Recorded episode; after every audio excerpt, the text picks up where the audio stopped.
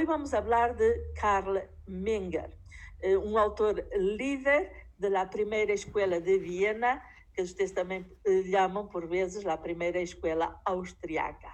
E eh, Karl Menger viveu eh, na charneira, digamos assim, de los dos siglos, eh, a finales do século XIX e inícios do século XX.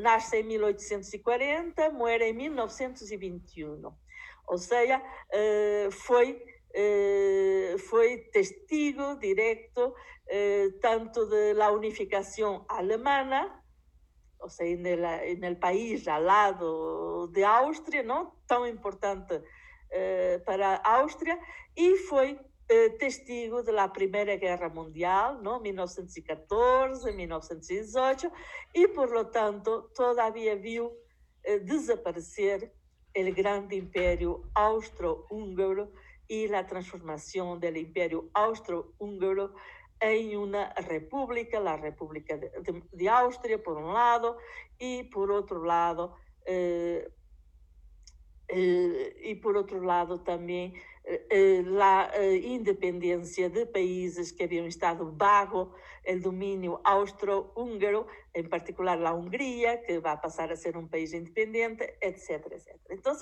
é um, é, um, um autor muito importante e é um autor, ademais, que é testigo de uma grande transformação económica, de uma grande transformação política, de a lo largo de su vida. Eh, la obra de, de, Menger, digamos así, eh, viene en, eh, hasta determinado punto a ser una obra paralela y al mismo tiempo complementaria de la obra de Gibbons, de Stanley Gibbons, que analizamos en la última videoclase síncrona. Lo que tenemos que ver es que las aportaciones de Menger, de Karl Menger, las podemos dividir en tres grandes grupos. Primero,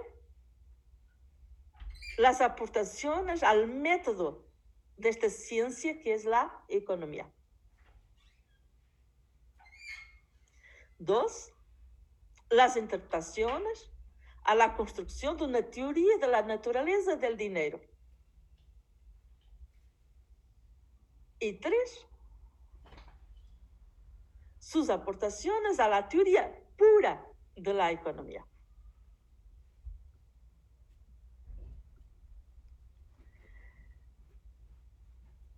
Lo que nos va a interesar es que Menger, tal como Gibbons y Gossen, de, quien también hablamos eh, en la clase anterior, va a situar al individuo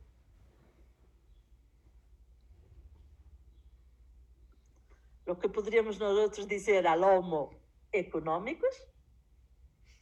A mí me gusta mucho que mis alumnos empiecen a manejar estos términos homo económicos, o sea, que podríamos traducir por agente económico. A este individuo, estos autores lo a situar en el centro de su reflexión sobre la economía en el centro de su producción de las ideas sobre la economía, de las teorías y de las leyes de la economía. Todos ellos, ya lo vimos con Gossen, ya lo vimos con Gibbon, lo veremos hoy con Menger, fueron extraordinariamente influenciados por la filosofía hedonista. Hedonista con H, por favor. Y por lo tanto, todos ellos trabajaron. Maestra, perdón. Eh, digan. ¿Fueron influenciados por qué? Por la teoría, la filosofía hedonista. H-E-D-O-N-I-S-T-A.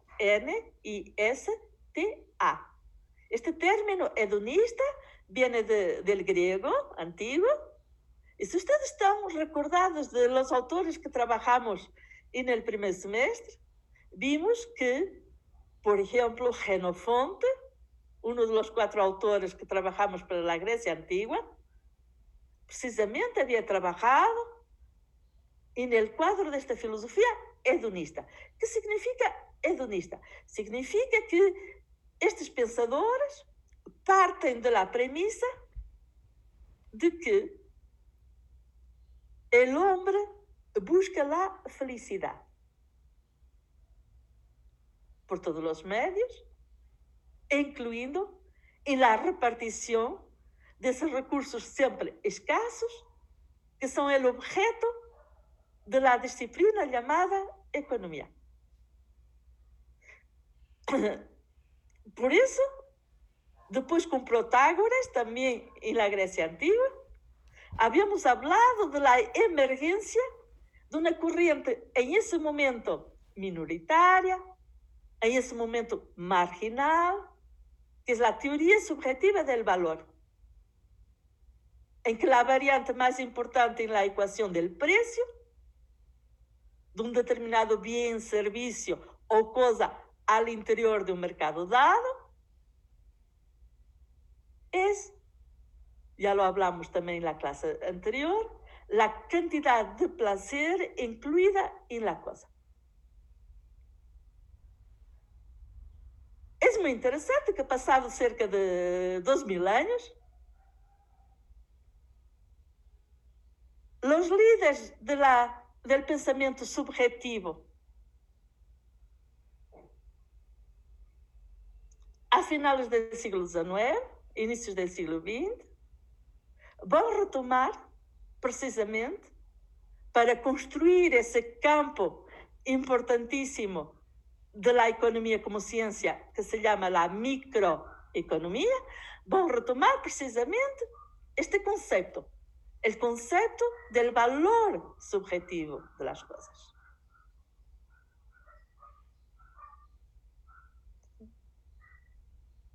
Y, y por eso decimos que Gossen, Gibbons, Menger ¿sí?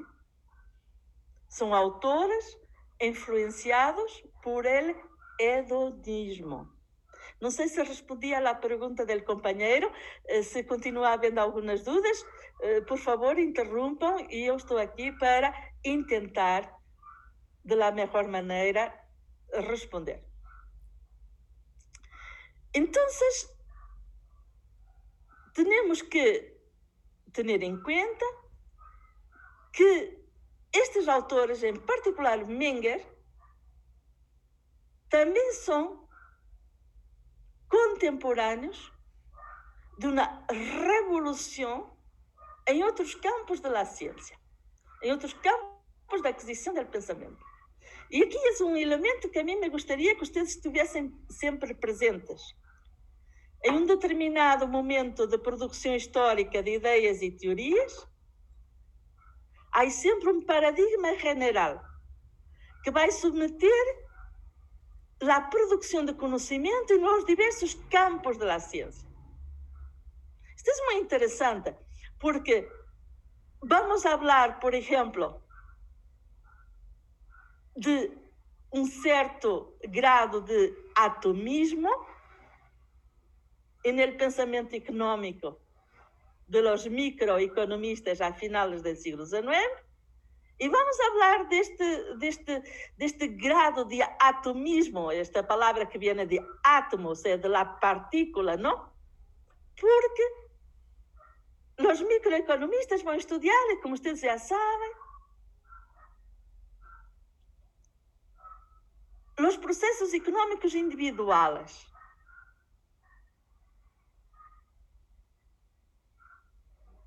É como se estivessem estudando átomo a átomo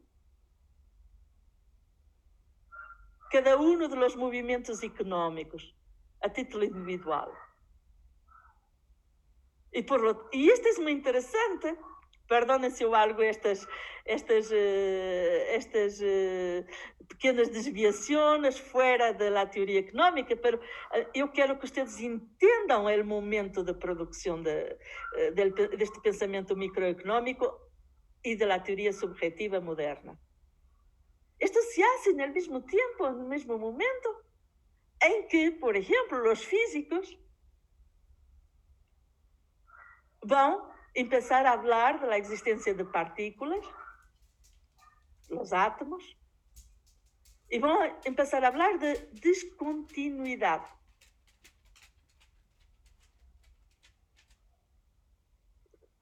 Por exemplo, já vimos que Menger vive hasta 1920 e algo, 21, não?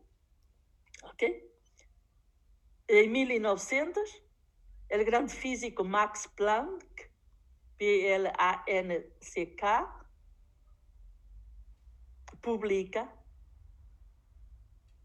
a verdadeira estrutura atômica, não? precisamente com partículas independentes. De certa maneira, esta noção vai transponer a física e vai conformar a produção do conhecimento científico em outras disciplinas, em particular em la economia.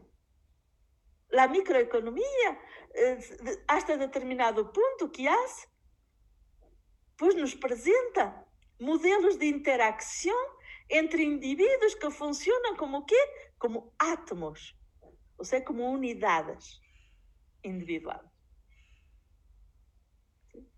E que há interações entre eles que são, de certa maneira, continuando com este modelo atômico, que são, de certa maneira, caóticas. Podemos prever a probabilidade de um certo aumento de reações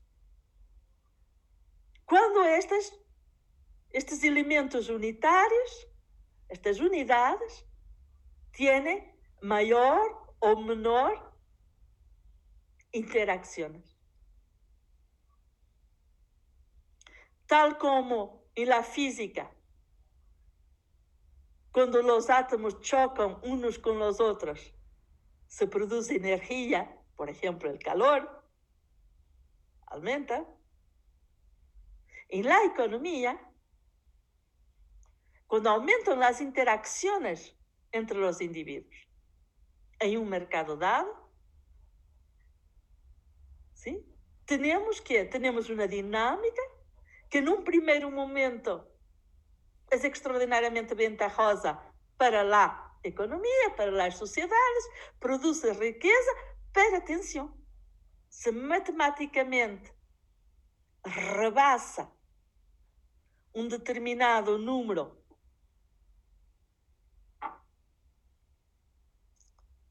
de interacciones ao interior dos processos económicos entre os diversos indivíduos visualizados por estes autores como átomos, vamos ter o lo que llamamos hoje em dia o calentamento de la economía.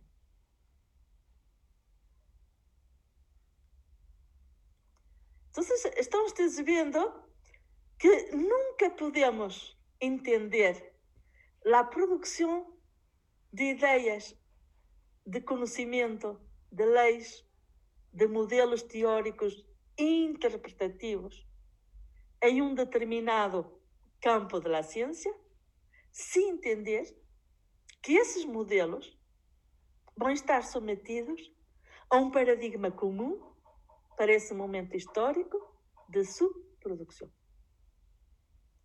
E por isso, quando falamos de Menger, quando falamos de su, suas teorias económicas, quando falamos inclusivamente do acercamento metodológico que ele hace a los problemas de la economia, Vamos entonces poder hablar de que no solamente está influenciado por los hedonistas y por lo tanto se va a encuadrar dentro de la teoría subjetiva del valor, pero también en su pensamiento hay un elemento atomista.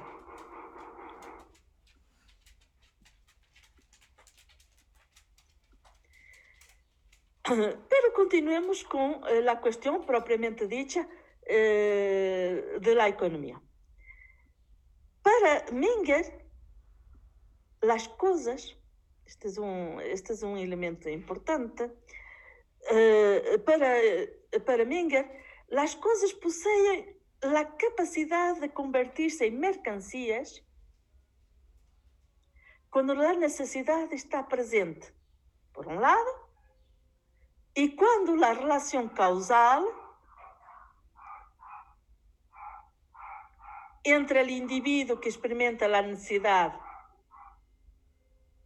y la oferta de esas cosas en un mercado dado está presente. O sea, para Menger, el individuo puede aplicar la cosa a la satisfacción de dicha necesidad.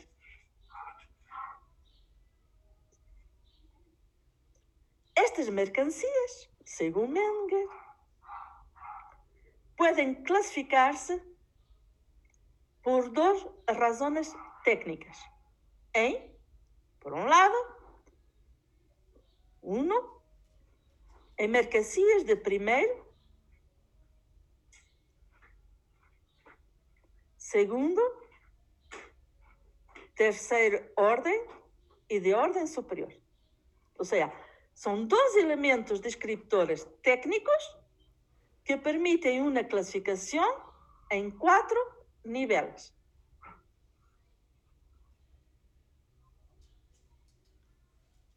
Por exemplo, en el primer nivel clasificativo,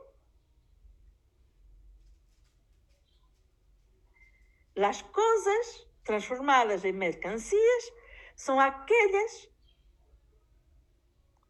que sirven directamente para satisfazer necessidades. Diríamos nós outros hoje em dia, necessidades básicas.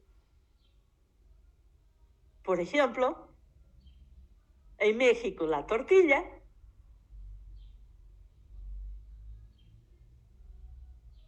Em França e em Portugal, o pão.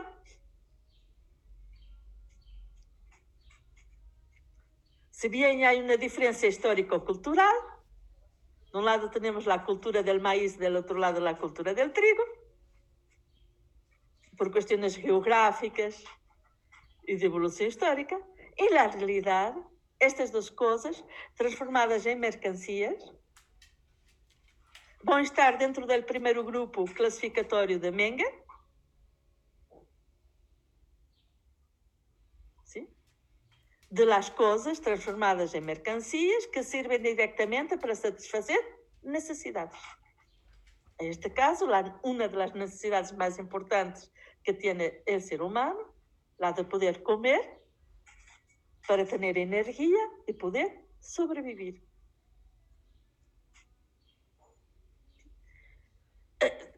Temos então, digamos assim, em estes quatro grupos, um, uma gradação classificativa que nos leva ao quarto e último grupo.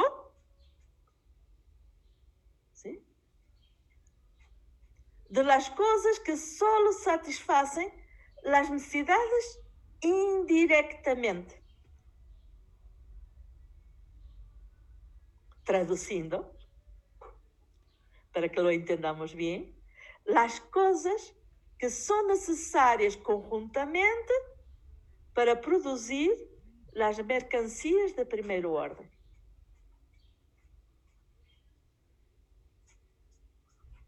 Un ejemplo concreto. ¿Sí? La energía eléctrica, la gasolina, etc. Sí. Estes elementos energéticos não vamos poder produzir em nosso sistema actual de produção. Essas mercancias de primeiro nível.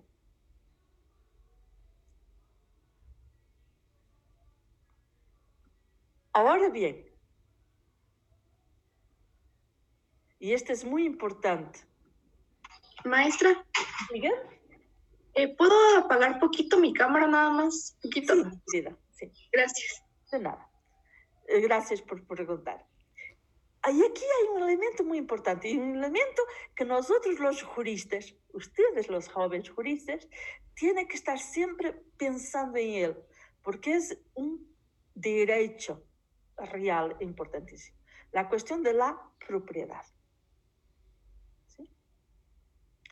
La propiedad de las mercancías va a depender entonces totalmente de nuestra capacidad para disponer a un mismo tiempo de todas las mercancías complementares necesarias para un fin determinado. Traduciendo, aquí es la cuestión de la propiedad de los medios de producción, como dirían los marxistas. Y aquí es la gran diferencia entre Platón y Aristóteles. Ya lo vimos en la Grecia antigua.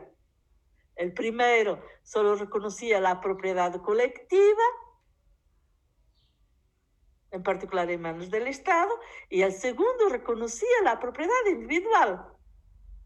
Y esta dicotomía, este enfrentamiento de dos pensamientos, de dos narrativas, de dos ideologías, que ya lo vimos hace dos mil años en la Grecia antigua, lo vamos a retomar hoy en día a finales del siglo XIX, durante todo el siglo XX en el momento actual, en el enfrentamiento entre dos narrativas. Por un lado, la narrativa comunista y por otro lado, la narrativa liberal. para Marx, por exemplo, para Karl Marx, que já lo estudamos no semestre passado, a propriedade dos meios de produção tem que estar em manos de quem? Do Estado. ¿Sí? Pero, por exemplo, em nossa fabulosa, extraordinariamente moderna Constituição Política dos Estados Unidos Mexicanos, a propriedade individual a nivel constitucional, es un derecho fundamental.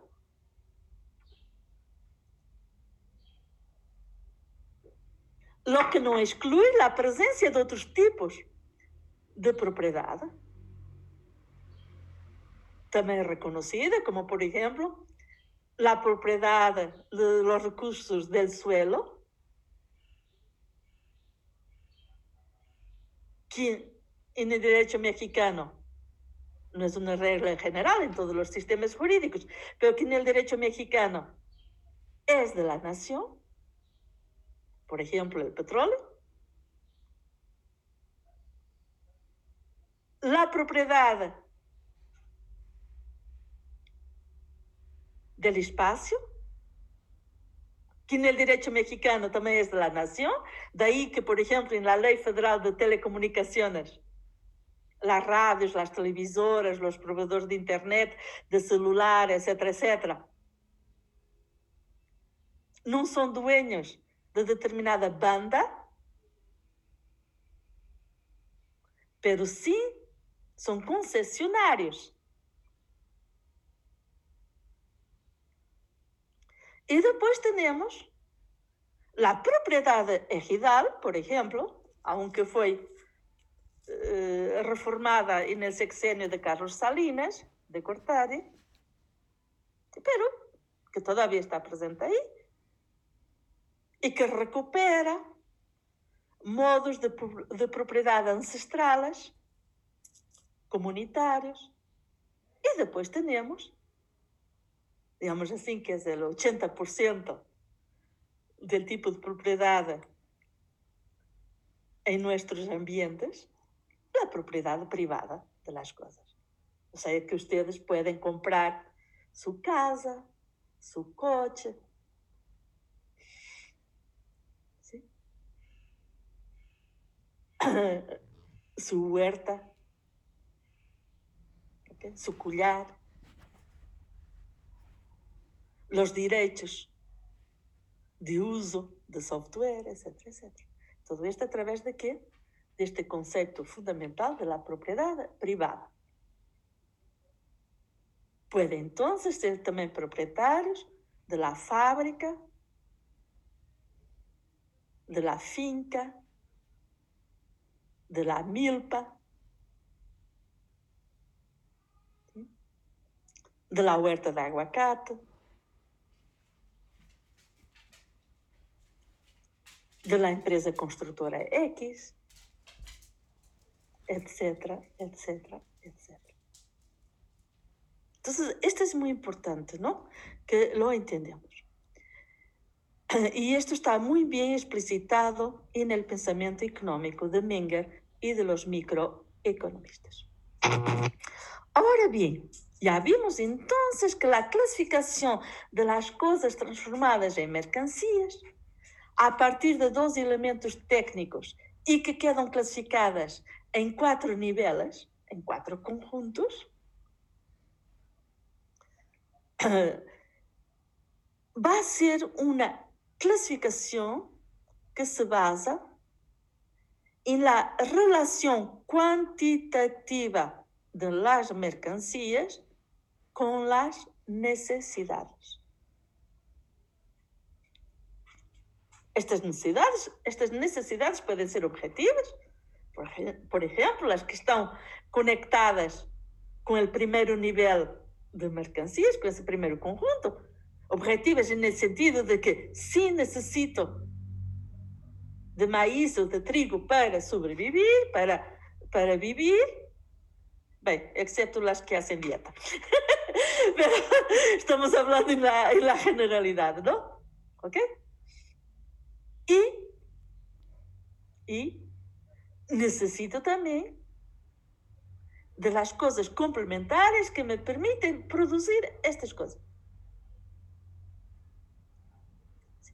mas também há necessidades subjetivas.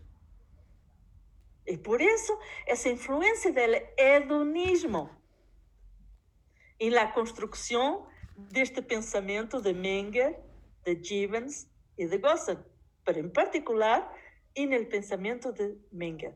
Que es el objeto, el tema de la clase. O sea, ¿sí? En este elemento subjetivo, unos comprarán un coche rojo y otros comprarán un coche negro. En este, este elemento subjetivo, esta necesidad subjetiva de las cosas, va entonces criar los famosos nichos de mercado, tan importantes para el funcionamiento de la microeconomía, en que vamos a tener mercados target, T-A-R, de gato, E-D, target, para determinadas commodities, C-O M-M-O-D-I-T-I-E-S.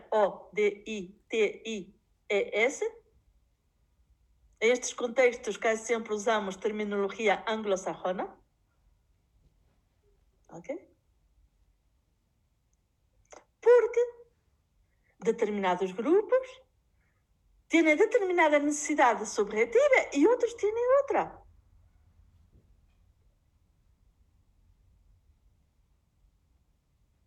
Vean tan solo, por ejemplo, la industria cinematográfica.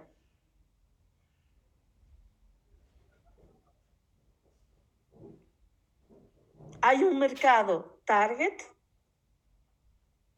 constituido por adolescentes. ¿sí? Por ejemplo, las películas de Marvel, que están diseñadas estão pensadas, estão produzidas e se vendem para um determinado mercado.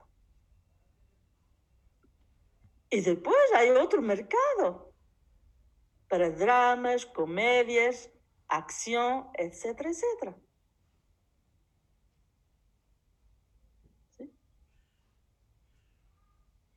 E o consumidor de uno não é obrigatoriamente o consumidor de outro.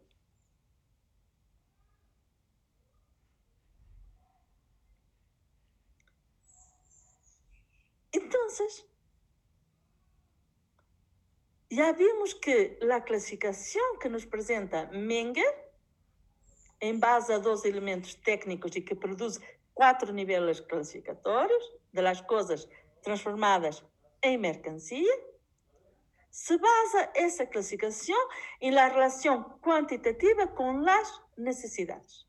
Y que estas necesidades pueden ser, entre comillas, objetivas o pueden ser que subjetivas.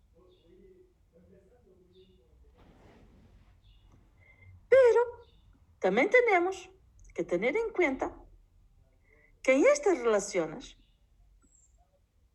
cuantitativas de que nos habla Menger,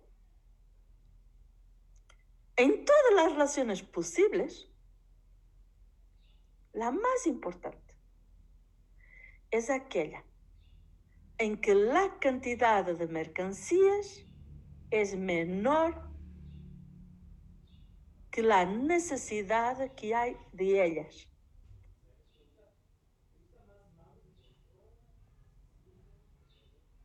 Vamos otra vez colocar es, esta definición. La más importante de las relaciones posibles en esta relación cuantitativa con las necesidades es aquella en que la cantidad de mercancías es menor que la necesidad que hay de ellas. ¿Cómo traducimos esto en el contexto concreto de nuestras economías? Nuestras economías son economías de mercado. traduzimos isto às leis de mercado.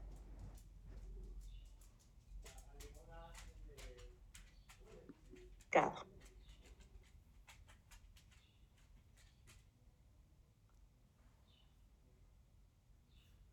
alguém que me ajude aqui. Com a lei de oferta e demanda? Exatamente. Perdão, quem digo isso porque não, não estou visualizando toda lá. Victor Parada. Exactamente. Aquí hay una aplicación directa de la ley de la oferta y de la ley de la demanda. Si la oferta es menor que la demanda, o sea, si la cantidad de mercancías es menor que la necesidad que hay de ellas, esto cómo va a influenciar el valor de las cosas y por ende el precio de las cosas transformadas en mercancías en un determinado mercado. Va a crear que mayor valor para qué? Para esas mercancías que tienen una oferta menor a la necesidad que hay de ellas. De hecho, ustedes acaban de tener un ejemplo de esto muy concreto con el COVID, en esta era de la COVID. La era de la COVID, la pandemia, el virus es el COVID, el SARS-2. ¿Sí? Hay un momento en que una cosa transformada en mercancía, famoso oxígeno, ¿sí? tuvo que una oferta menor, una cantidad menor en un mercado dado, que es el mercado de la era de la COVID, que la necesidad de esa mercancía. Y por lo tanto, ¿cuál es el, la consecuencia evidente? La consecuencia evidente es que, por ejemplo, hay un momento en Morelia, en la CDMX, hoy en día en India, por ejemplo, en que, en que los precios se van a triplicar, cuadriplicar, ¿sí? a subir de forma inclusivamente exponencial, como es el caso de India, y a pesar de las personas estarem dispuestas a pagar esses preços que já não são preços relacionados com o momento anterior, são preços do momento actual, não existe em almacém. Não existe sim, a quantidade suficiente para responder à necessidade de la cosa, a la necesidad de la mercancía. Yo creo que este es un ejemplo extremo, es evidente, un ejemplo extremo el sentido que estamos hablando eh, de, de un momento excepcional, que es la pandemia. Pero creo que es un ejemplo muy claro de lo que habla Menger. Maestra, ¿podré desactivar poquito mi cámara? Es que el internet está un poco fallando y me voy a acercar más. Sí, sí, señorita Carrillo. Gracias. Entonces, que nos vai dizer Menger? Nos vai dizer que las mercanc- estas mercancías, cuya cantidad es menor que la necesidad que hay de ellas, son mercancías económicas. Este concepto de mercancías económicas es muy importante. Y que el individuo tiene que economizarlas. porque sabe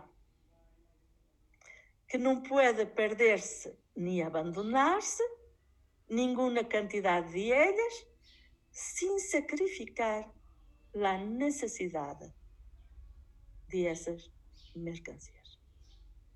Vejam como esta noção de que a economia é a ciência que estudia a distribuição de recursos sempre escassos que vamos encontrar em Marshall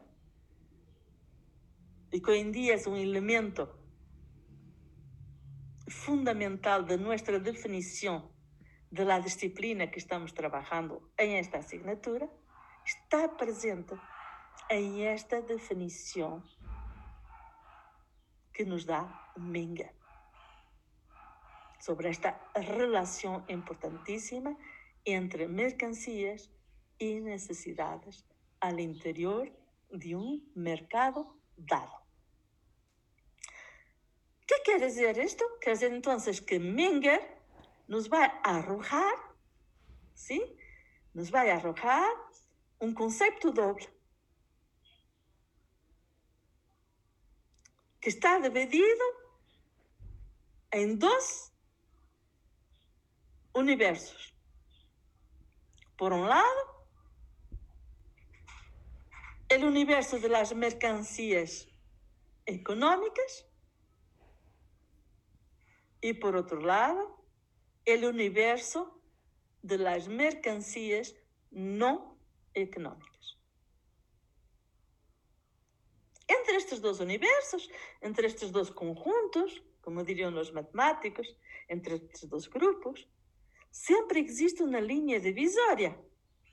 Pero atenção, e isto é extraordinariamente importante. Essa linha divisória não é permanente nem rígida, é dinâmica e flexível. Ou seja, que as coisas em um mercado dado podem passar da categoria de económicas a la de não económicas e vice-versa. Quando? Pois, como é evidente, al cambiar las necesidades, al cambiar la oferta de las mercancías, al cambiar la técnica, la tecnología. Y esto tiene una consecuencia muy interesante. Quando as coisas estão em la classe, no grupo, no universo de coisas económicas, pode então falar-se de escassez.